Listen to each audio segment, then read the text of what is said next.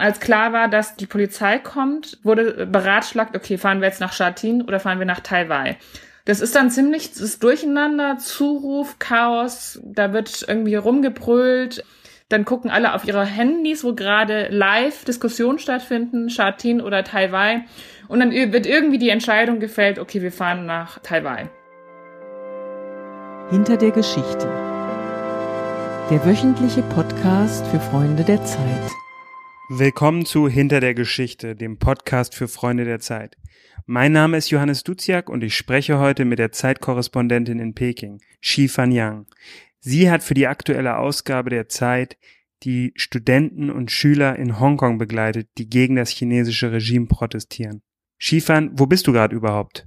Hi, ich bin gerade wieder in München. Ah, okay. Seit wann bist du in München? Seit wann bist du, hast du Hongkong verlassen? Ähm, ich bin Dienstagabend aus Hongkong geflogen. Da kam es gerade zu den Eskalationen am Flughafen. Mm, genau, da ist ja am zweiten Tag in Folge äh, sind ja da an die 10.000 Leute zum Flughafen gefahren und gegen 18 Uhr wurde der, wurden wieder alle Flüge gestoppt. Die Demonstranten haben sich diesmal im Departure Gate, also physisch vor die diese, ähm, Schleusen gestellt, wo man als Reisender immer durchgehen muss mit seinem mit seinem Boarding Pass und genau da ist es zu ziemlichen Eklats gekommen, als einige durch wollten und als die Demonstranten dann einen als Demonstrant verkleideten Undercover sozusagen Agenten von der gegnerischen Seite, nämlich einen Global Times Reporter entdeckt haben. Und daraufhin ist ein wütender Mob auf ihn losgegangen und hat diesen Journalisten verprügelt Wow. Ähm, genau, das ist äh, also am Dienstagabend ist es richtig eskaliert und die Demonstranten haben da den Bogen ziemlich überspannt, denke ich. Ja, jetzt ist die ganze Stadt hält gerade den Atem an und weiß nicht, was als nächstes passiert. Ich war an dem Abend, genau, wurde mein Flug aus Hongkong dann auch gecancelt und ich bin dann äh, über die Grenze nach Shenzhen gefahren und bin dann aus Shenzhen geflogen. Und hattest du auch Angst an dem Flughafen? Achso, nee, ich war nicht am Flughafen. Okay. Aber, also ich muss sagen, ich war ja am Wochenende unterwegs mit mhm. einer Gruppe von radikaleren ähm, Demonstranten.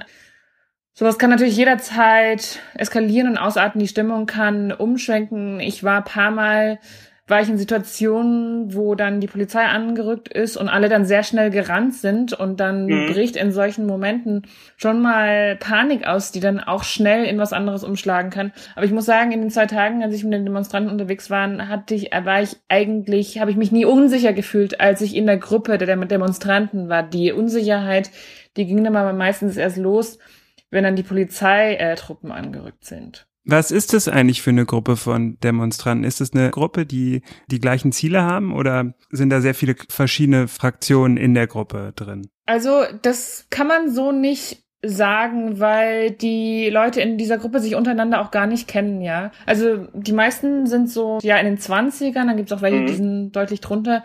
Die meisten, da gab es jetzt eine politologische Umfrage, die gestern rauskam, haben Uni-Ausbildung oder zumindestens Abitur. Also das, was eben auch die Pekinger Propaganda verbreitet, dass es sich vor allem um ungebildete Arbeitslose, um eine mhm. Art Straßenmob handelt, das stimmt so nicht. Die meisten ziehen eben mit zwei, drei Freunden los, ansonsten kennt man sich untereinander nicht. Es beginnt meistens mit friedlichen Demonstrationen, so um 14 Uhr. Da kommen dann auch Kinder, auch ein bisschen ältere Leute. Die gehen dann um 17 Uhr nach Hause. Um 17 Uhr kommen dann die Maskierten. Und weil man eben maskiert ist, kann man sich untereinander nicht identifizieren, kann die Polizei einen nicht identifizieren. Die Kommunikation läuft dann vor allem, also man hat dann, ob dann die einen für Unabhängigkeit sind oder die anderen für Demokratie und die dritten nur dafür, dass eben diese Minimalforderungen, ähm, dass die Polizei unter Gewalt untersucht werden soll, und dass dieses Gesetz endlich offiziell auch zurückgenommen werden soll.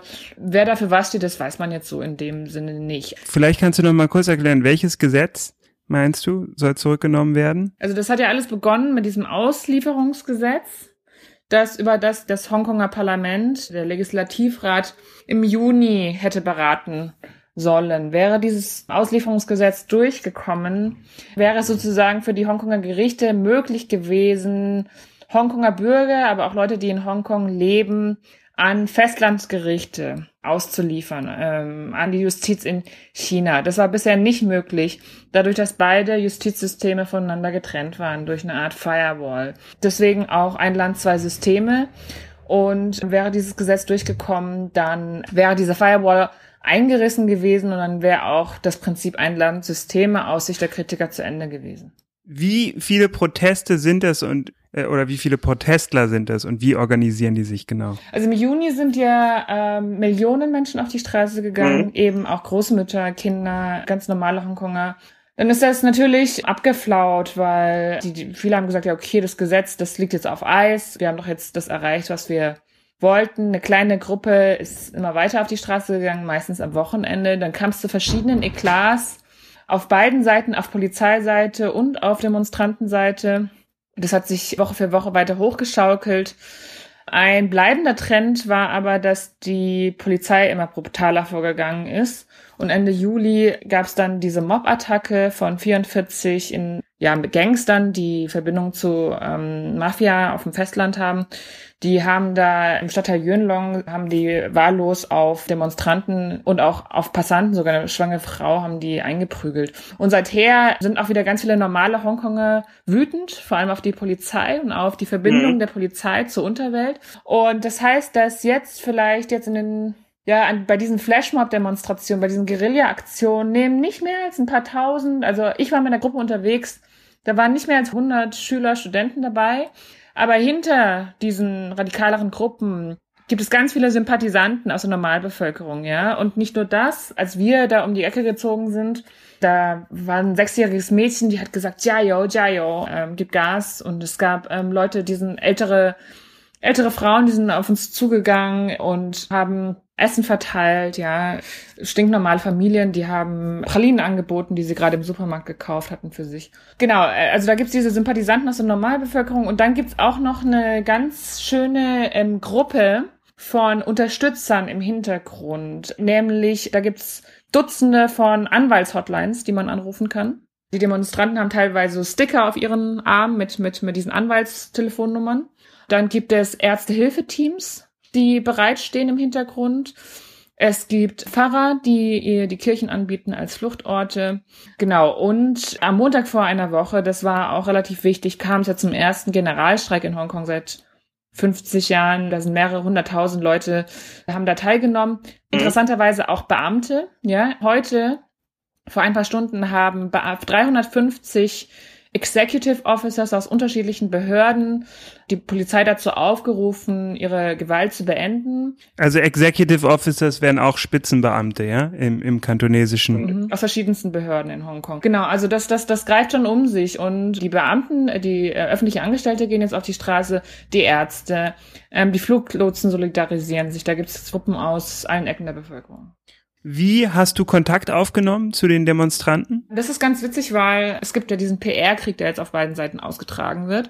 Und ich bin da auch in diesen Telegram-Gruppen, in denen sich die Demonstranten tummeln. Und es gibt jetzt einen Presseservice, auf Telegram, genau. Ähm, da kann man sich jetzt als Reporter melden und die bieten einem dann die Radikalen an, sozusagen. Was ist Telegram? Telegram ist eine verschlüsselte Nachrichten-App, über die sich die Demonstranten organisieren. Also Telegram ist ganz wichtig und dann noch diese HK-Foren. Das sind so, so Reddit-Forenartige Gruppen, ja.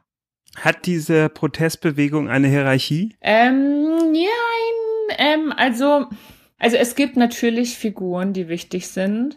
Diese Gruppen, mit denen ich unterwegs bin, die organisieren sich nach meinem Eindruck nach wirklich vor allem selbst. Das ist total interessant zu beobachten. Wow. Das ist wirklich total, das ist wirklich faszinierend. Also auch die meisten in der Gruppe, mit denen ich unterwegs war, da sind viele Geeks dabei, die glauben, die spielen ein Computerspiel.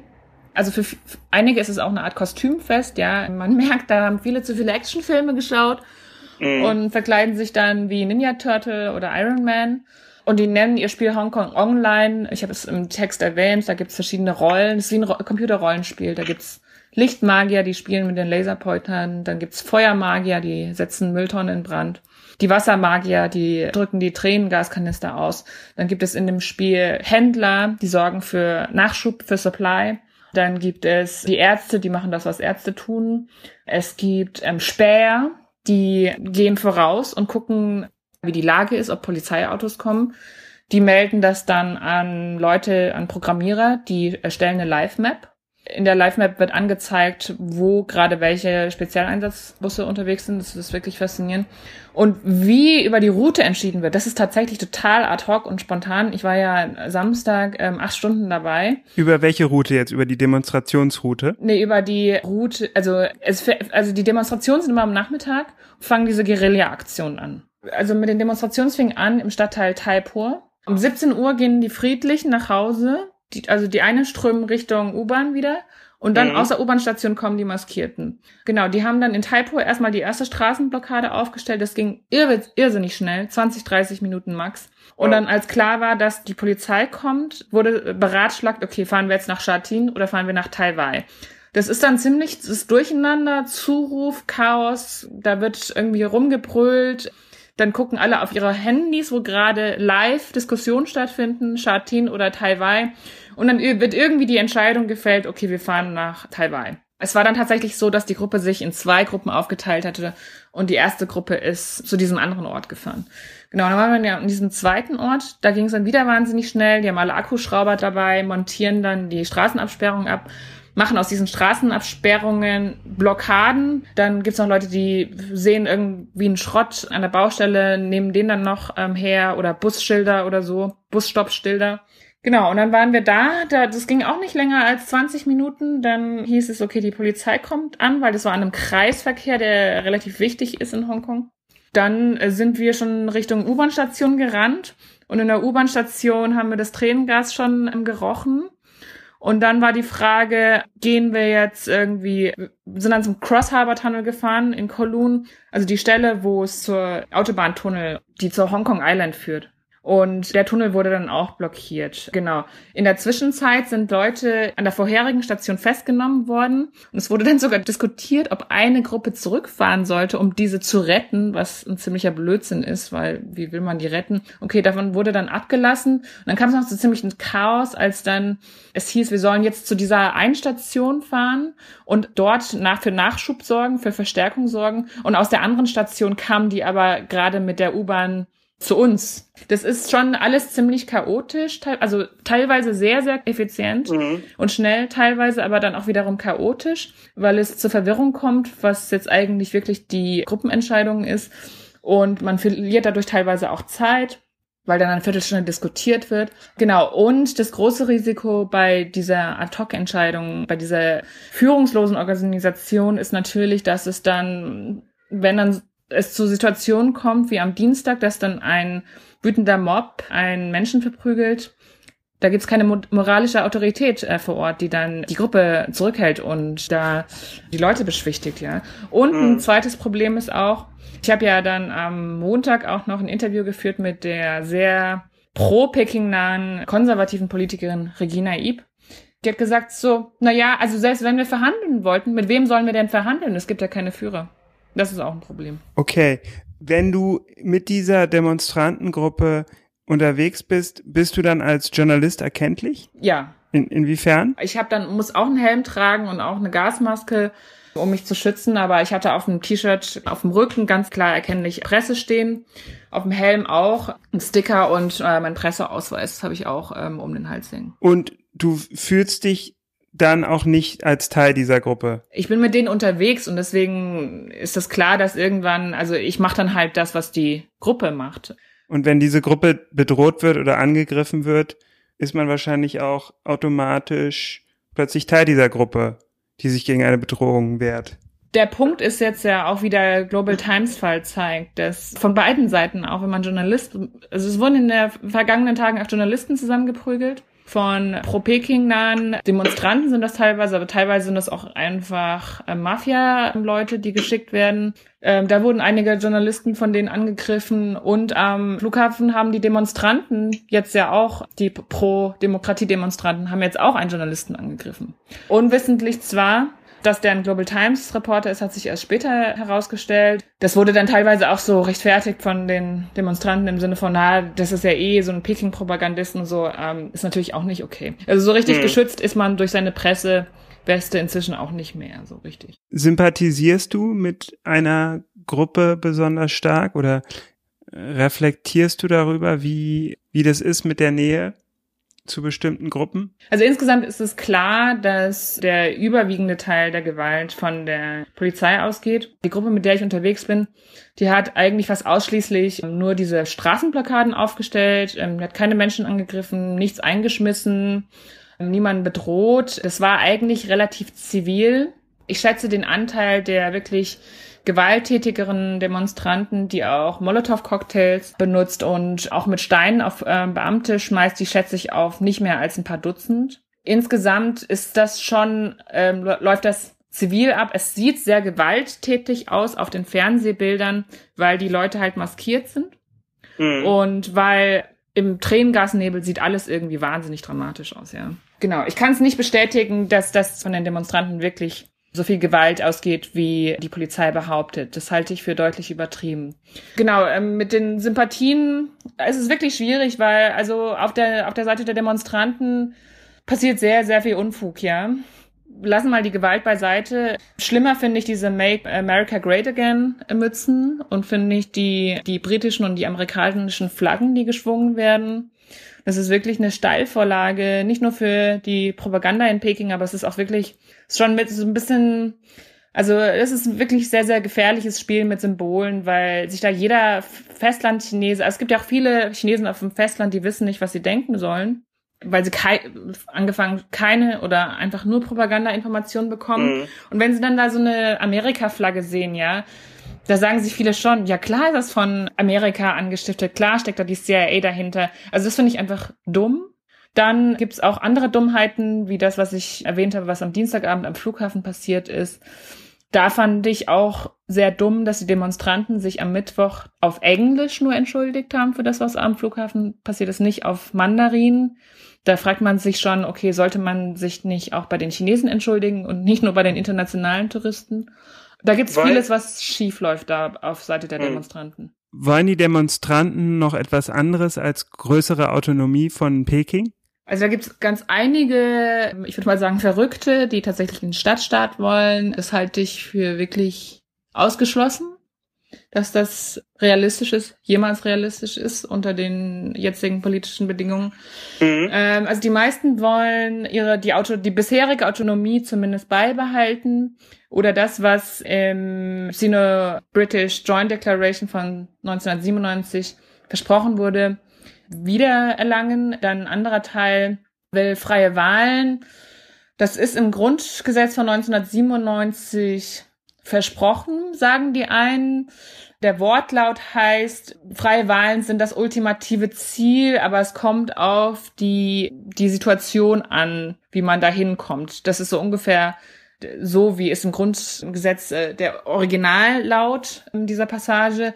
Da gibt es jetzt auch Leute auf der Pro-Picking-Seite, die sagen, na ja, das ist nur ein vages Ziel am Horizont, das ist noch lange kein Versprechen. Also über dieses Grundgesetz und ob die freien Wahlen darin wirklich garantiert sind, kann man auch streiten. Aber im, im Grunde genommen geht es Peking erstmal einen Riegel vorzuschieben und zu verhindern, dass die jetzigen Sonderrechte noch weiter erodieren. Was ist deine Hoffnung oder was ist deine Erwartung, wie das Ganze ausgehen wird? Ich habe keine Erwartungen, weil es wirklich schwer ist zu sagen, was passieren wird. Niemand weiß es. Es wird vieles abhängen davon, was jetzt am Wochenende passiert ist. Es ist wieder eine Großdemo geplant von Seiten der Organisatoren, die auch die Millionendemos im Juni organisiert haben. Diese Demo wurde heute verboten. Jetzt wollen sie nochmal vor Gericht dagegen vorgehen. Also wenn es den Demonstranten gelingt, am Sonntag wieder richtig viele Leute, mehr als eine Million vielleicht, auf die Straße zu bekommen, wenn da auch wieder die Großmütter mitlaufen, ja, und bis Leute aus der Normalbevölkerung, die bisher unbeteiligt waren. Also wenn es ihnen gelingt, wieder ähm, große Teile der Normalbevölkerung hinter sich zu versammeln an diesem Wochenende, dann kommt Peking nochmal richtig unter Druck, weil dann können sie nicht einfach sagen, ja, okay, wir verhaften jetzt diese paar hundert oder schicken sogar die Armee, dann haben sie ein richtig politisches Problem, das sich auch mit Gewalt nicht lösen lässt, ja einem gewaltsamen Einsatz. Wenn die Normalbevölkerung, das kann nämlich auch schnell passieren nach solchen Aktionen wie am Dienstag am Flughafen, wenn die Normalbevölkerung dann irgendwann sagt, okay, wir haben die Schnauze voll, das ist uns zu krass, da ist zu viel Chaos, unser Alltag wird behindert.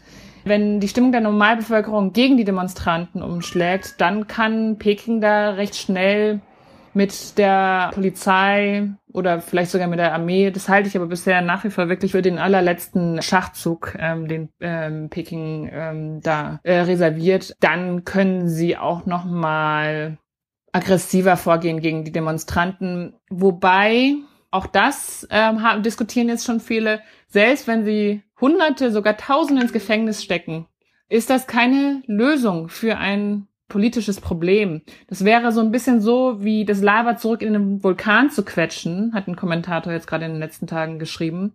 Wenn du hunderte, tausende im Gefängnis hast, das ist eigentlich die ideale Brutstätte für zukünftige Revolutionäre, ja. Wie ist es eigentlich mit Kontakt zum, zur chinesischen Regierung als westlicher Journalist? Ist es schwierig, da Informanten aufzubauen, Informanten zu vertrauen? Ist es, wie nimmt man Kontakt auf? Gibt es einen Regierungssprecher, der einen relativ ordentlich versorgt mit Informationen oder wie, wie kann man sich das vorstellen? Naja, also die, die Hongkonger Regierung, die handelt ja zwar mehr oder weniger auf Geheiß von Peking, aber die machen ihr eigenes Ding nach wie vor. Das heißt, ich habe in Hongkong, obwohl die Regierung von Pro-Peking-Politikern dominiert wird, ich habe da wahnsinnig viele Rechte, die ich in, auf dem Festland gar nicht habe, ja. Also ich kann mit meinem Presseausweis im, im Legislativratsgebäude ein- und ausgehen. Die Regierung gibt mehrmals am Tag Pressekonferenzen, wo die sich wirklich auch den Fragen stellen und Fragen beantworten von Journalisten, auch von kritischen Journalisten. Das macht die Regierung auf dem Festland auch nicht. Da lesen die nämlich immer nur Sachen vor meistens. Und auch ein Unterschied ist, also ich habe ja am Ende meines Textes bin ich da bei der Pro-Peking-Hardlinerin Regina Eb, die hat innerhalb von einem halben Tag zugesagt, das Interview. Ja, das ist, ist, die ist eine sehr hohe Politikerin in Hongkong. Und ähm, die schreibt zurzeit auch Leitartikel für die New York Times, veröffentlicht Meinungsartikel in anderen ausländischen Medien. Die ist sehr, sehr aktiv da auf der PR-Front für die Pro-Peking-Fraktion. Also an die kommt man relativ gut ran. Vielen Dank, Schiefern. Das war eine Folge von Hinter der Geschichte, dem Podcast von Freunde der Zeit. Shifan Yangs Reportage über die Proteste in Hongkong können Sie in der aktuellen Zeit lesen. Mein Name ist Johannes Duziak. Vielen Dank.